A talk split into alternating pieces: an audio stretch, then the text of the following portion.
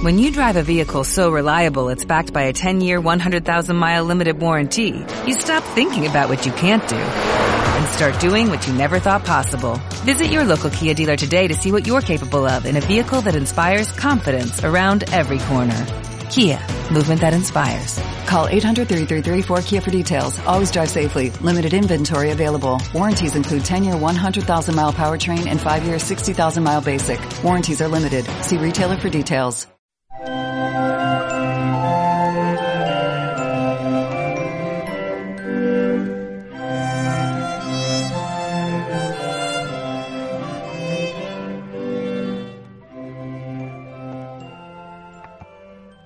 Comenzamos la reflexión de la liturgia del día de hoy poniéndonos en el nombre del Padre y del Hijo y del Espíritu Santo. Amén. Queridos hermanos y hermanas, nuestro celo por la salvación de las almas debe estar siempre encendido porque este celo proviene de la caridad que es el amor de Dios, que impregna en nuestros corazones para que podamos en esta caridad amar a nuestros hermanos porque los queremos bautizados o que hayan recurrido a cualquier sacramento que le faltara. En efecto, el celo por ver el alma de nuestra hermana o hermano hermoseado, esa alma hermoseada por la redención misericordiosa de Dios en cada sacramento, nos debe llevar siempre a ver a nuestro hermano como si fuera de nuestra propia sangre aunque sabemos que por nuestra naturaleza humana y la costumbre de haber vivido con nuestros familiares, sintamos más aprecio por ellos y menos aprecio de por cualquier amigo, conocido y, y menos aún por un desconocido. Pero aún sabiendo ello, cuando el hombre se ejercita en la vida de piedad con oraciones, ayunos y limosnas, y todas estas se ejerzan cada vez con mayor intensidad, la gracia de Dios inundará más nuestros corazones, principalmente con la caridad, pues de ella se desprende y emana todos los dones y virtudes que el hombre necesita para la salvación de su alma, la de sus hermanos y mayor gloria de Dios. Así nos da el ejemplo el apóstol en la primera lectura, todos los sábados discutía en la sinagoga, esforzándose por convencer a judíos y griegos. Esta práctica de esforzarse por convencer, en efecto, no es un comportamiento fariseo o testarudo que no entiende de razones y se cierra en la necedad de quien debe predicar la palabra de Dios, sino que ejerce por encima de todo la caridad, amor de Dios. Luego de que se sabe uno mismo con este don de la caridad, en efecto, lo que el hombre haga lo hará con amor.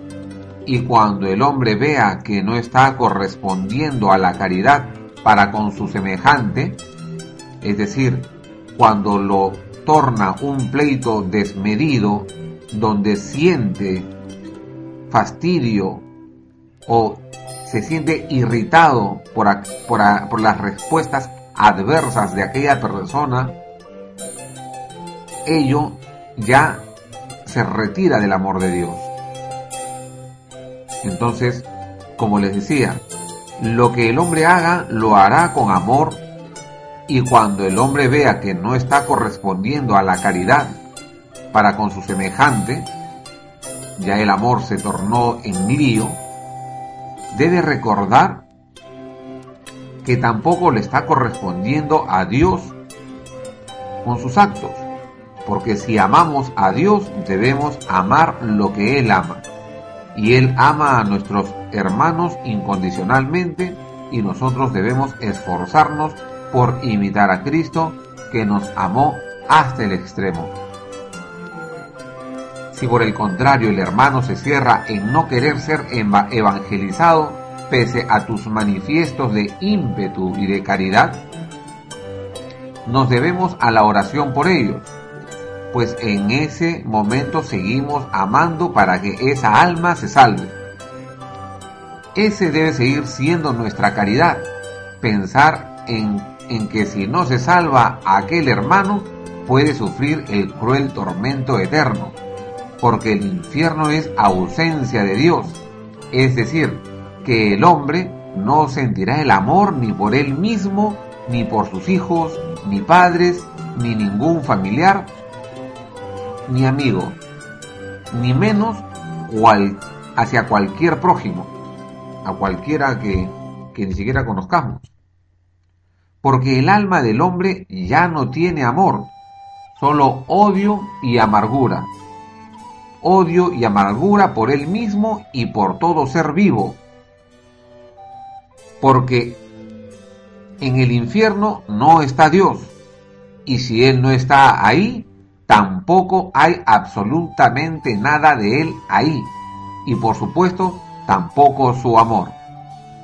Por tanto, saber de nuestros hermanos que sufrirán eternamente nos debe condoler hasta las más profundas entrañas.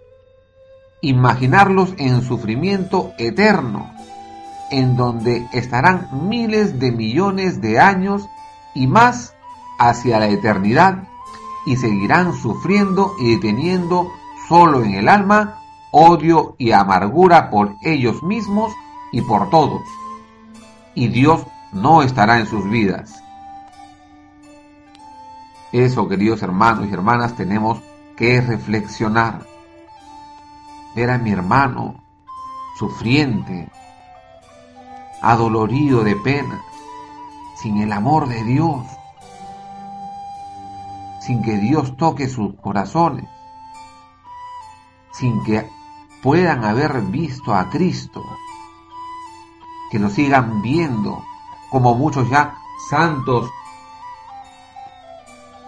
y otros bienaventurados que en el cielo gozan de Dios. ¿Cómo no condolernos de esos sufrimientos?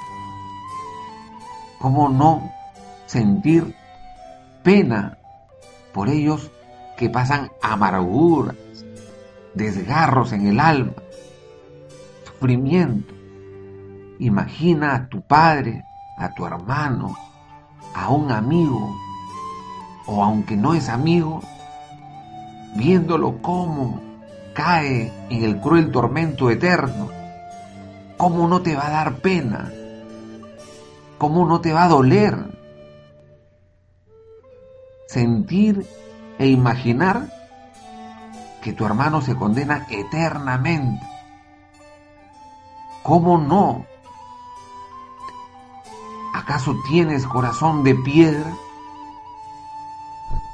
¿Acaso no te duele imaginar que tu hermano no se salve? Por eso la necesidad de evangelizar para que Dios pueda tocar el corazón del hombre. Tengamos piedad, queridos hermanos. Tengamos pena de ellos y también de nosotros y vivamos vida de condolencia las palabras del divino Redentor que manifestaba su resurrección cuando dice en el Sagrado Evangelio de hoy, un poco de tiempo y ya no me veréis, y de nuevo un poco y me volveréis a ver, porque me voy al Padre. Hermanos y hermanas, pero para no verlo tenía que pasar por su amarga y dolorosa pasión y muerte y es así que dice, vosotros vais a llorar y gemir mientras que el mundo se va a regocijar. Pues en efecto, esto es lo que, lo que pasó. Mientras ellos, los apóstoles, lloraron su pasión y muerte, el mundo, es decir, quienes lo sentenciaron y ejecutaron, ya que ellos que no aceptaron al Mesías como lo manifestaban las escrituras y los profetas, llevaban en sus corazones las opresiones que el mundo ejercía sobre ellos y por tanto vivían con corazones endurecidos. Por eso es que dice el Señor, el mundo se va a regocijar. Recordemos pues que el demonio poseedor del espíritu del mal está, es llamado también príncipe de este mundo. Dice Juan capítulo 14 versículo 30 y Efesios capítulo 6 versículo 12. En, en Juan también capítulo 16 y versículo 11. El mundo, en este sentido desfavorable, sigue significando parte de la humanidad, parte de la humanidad, no toda la humanidad, parte de la humanidad que rechaza la luz de Cristo, que vive en el pecado. Dice Romanos capítulo 5, versículo del 12 a 3, al 13. Es decir, después de Cristo todos los que lo rechazan son del mundo, de las miserias del mundo, de las miserias que el demonio invita y que el hombre acepta apegándose a estos placeres desmedidos o que los cambia, por ejemplo, cualquiera de estos placeres por la asistencia dominical de la Eucaristía. Efectivamente, los hombres que rechazan a Cristo, en este caso a Cristo Eucaristía, o en Cristo en todas sus enseñanzas, cuando los rechazan, conciben la vida presente con criterios contrarios a la ley de Dios, a la fe, al evangelio que dicen en Primera de Juan, capítulo 2, versículo del 15 al 17, y que a la letra dice, no amen al mundo ni las cosas mundanas. Si alguien ama al mundo, el amor del Padre no está en él. Porque todo lo que hay en el mundo, o sea, en el ambiente anticristiano, es el mundo, es concupiscencia, es la inclinación al mal, la concupiscencia. Porque todo lo que hay en el mundo es concupiscencia de la carne, codicia de los ojos y ostentación de riqueza. Es inclinación al mal de la carne, codicia de los ojos y ostentación de riqueza. Todo esto no viene del Padre, sino del mundo. Pero el mundo pasa y con él su inclinación al mal, su concupiscencia. En cambio, el que cumple la voluntad de Dios permanece eternamente. El que cumple la voluntad de Dios de ir a la Santa Misa, todos los domingos y fiestas de guardar, permanece eternamente, porque está salvado eternamente tomando a Cristo Eucaristía. Por tanto, el hombre vive con amarguras y gozos, amarguras por causa del demonio y gozos por causa de Dios. Amarguras porque el demonio nos incita y caemos, e incita a otros a que caigan y cayendo ellos en ocasiones también es para impedir nuestros gozos, que son la salvación de nuestras almas y la de nuestros hermanos. En efecto, el demonio no solo se encarga de nosotros, sino que ataca a otros para que ellos nos impidan nuestros crecimientos o el cumplimiento de nuestros apostolados que ayudan a nuestros hermanos.